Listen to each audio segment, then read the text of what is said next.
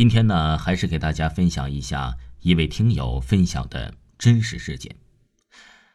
这个听友说呀，他一出生，他奶奶呀就找人帮他算了算，结果说他是纯阴体质，容易惹上脏东西。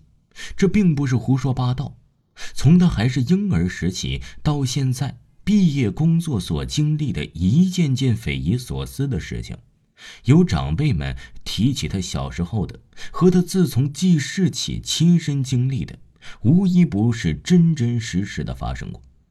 由于事情太多，他就挑最让他印象深刻的几件灵异事件说给大家听。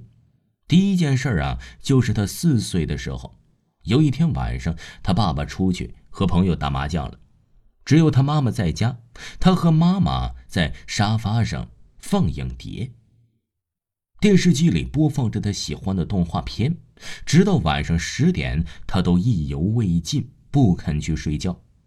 妈妈没办法，就把房间的灯关了，要求他去睡觉。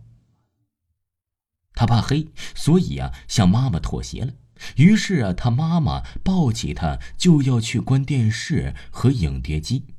由于当时天气热，风扇又刚好坏了。所以妈妈没关房间的门，想让门外走廊里的风吹进来。他妈妈是面对着面把他抱起来的，所以他能看见他身后的房门以及门外黑漆漆的走廊。妈妈抱着他蹲下来去关这个影碟机。这个时候啊，他借着电视机的亮光，猛然发现一个身穿白色长裙儿、头戴一顶很大的太阳帽的女人突然出现在门口。他手里还牵着一条奇丑无比的狗，帽子挡住了女人的脸，他没看见她的长相，但是狗的长相啊，他却看得一清二楚。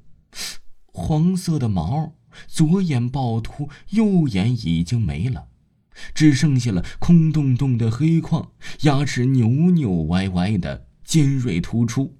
而这个时候啊，他的妈妈把电视关掉了，整个房间更暗了，只有落地窗那里透进来外面路灯昏暗的光。但是门口那个女人和那条狗，他还是能看见的一清二楚的。突然，那女人手一松，把狗松开了。那条丑陋的狗就这样冲进了房间，咬住了妈妈的裤腿儿。他妈妈好像也感觉到了不对劲儿，他不敢回头，硬着头皮呀，抱着他走向了床边。但是他妈妈抱着他的手却开始颤抖起来。他低头看着那条狗还在咬着他妈妈的裤腿不放，妈妈就这么拖着他来到床边，把他放到了床上。然后后面发生了什么，他已经记不起来了，就能够隐隐约约的听到了狗叫声和他妈妈凄厉的叫声，只记得第二天早上，这个听友的家里啊来了一个穿着道袍的道士，道士还给这个听友和他的妈妈两张折成三角形的黄色符纸，从那以后的好几年里。他的妈妈总在他衣服的口袋里或者枕头底下放红色或者黄色的三角符纸。这还有第二件事，自打那女人与狗那件事之后啊，他总能在衣服兜里摸见红色或者黄色的三角符。他妈妈每年都会拿他一件衣服去找人处理一下，再拿回来给他穿的一天。每当他要穿上的时候啊，有不少米粒掉下来。对此，他挺无语的。就连他从未上过香、不信鬼神的爸爸，晚上再也没出去打麻将和蹦迪了，就在家里陪着他。就这样，几年过去了，一直相安无事。直到他小学一年级的时候，又发生了一件可怕的事儿。这件事令他终身难忘。清明节第二天，爸妈带他回乡下的外公家扫墓。由于一直下雨，道路泥泞不好走。他们这里的人死后都是葬在山上。他跟着大人们爬了两座山，祭拜了五个墓之后，就累得走不动道了。刚好啊，扫墓缺少铁锹，他的小舅舅要回去取一趟铁锹，他妈妈就让小舅背他回去。小舅背着他下山了，刚到山脚下，他肚子突然疼了，疼得想呕吐。于是小舅啊就加快了脚步，背着他回到了他外公家，把他放到床上让他休息。可能是山上信号不好吧，他小舅啊给他爸妈打了好几个电话都打不通。小舅急得满头大汗。突然，这听友吐了一地，却反而舒坦了不少，肚子也没那么疼了。然后啊，他小舅就给他煮了点鸡蛋粥，让他睡一会儿，安慰说呀，睡醒了他爸爸妈妈就回来了。于是啊，他迷迷糊糊的睡着了，还做了个可怕的梦。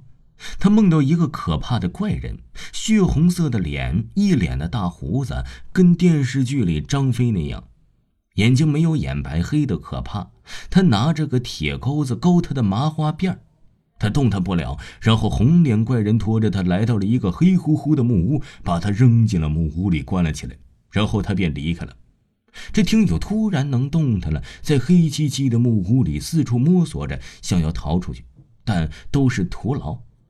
他很清楚这是一个梦，但伸手不见五指的场景还是让他忍不住害怕。